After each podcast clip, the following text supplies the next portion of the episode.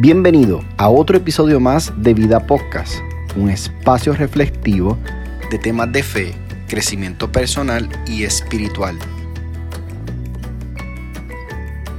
Continuando con esta serie, conociendo al Espíritu Santo, en primer lugar dijimos que el Espíritu Santo es una persona. Se evidencia a lo largo de todo el Antiguo y el Nuevo Testamento el pronombre él, dando referencia a un nombre significando una persona.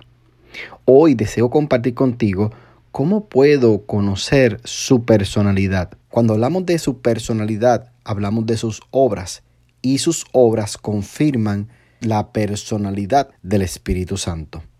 En primer lugar, el Espíritu Santo participó personalmente en la creación y la tierra estaba desordenada y vacía y las tinieblas estaban sobre la faz del abismo, y el Espíritu de Dios se movía sobre la faz de las aguas. Génesis 1.2. Evidentemente vemos cómo la participación del Espíritu Santo a lo largo de toda la creación. En segundo lugar, empoderó al pueblo de Dios. Entonces respondió y me habló diciendo, no con ejércitos ni con fuerza, sino con mi espíritu, ha dicho Jehová de los ejércitos. Él es quien empoderó al pueblo de Dios y Él es quien nos empodera a cada uno de nosotros.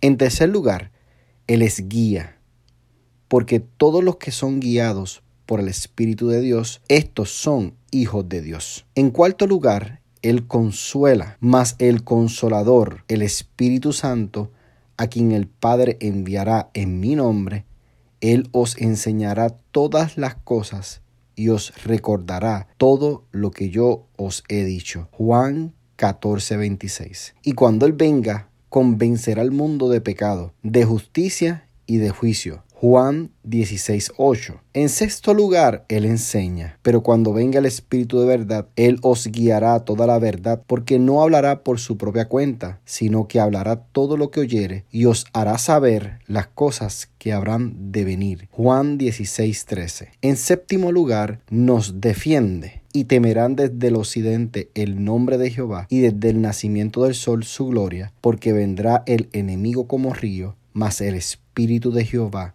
levantará bandera contra él. Cada una de estas obras requiere la participación de una persona en lugar de una simple fuerza, cosa o idea. Su personalidad es evidente en el Antiguo como en el Nuevo Testamento, confirmando de esta forma la importancia de relacionarnos cada día más con Él.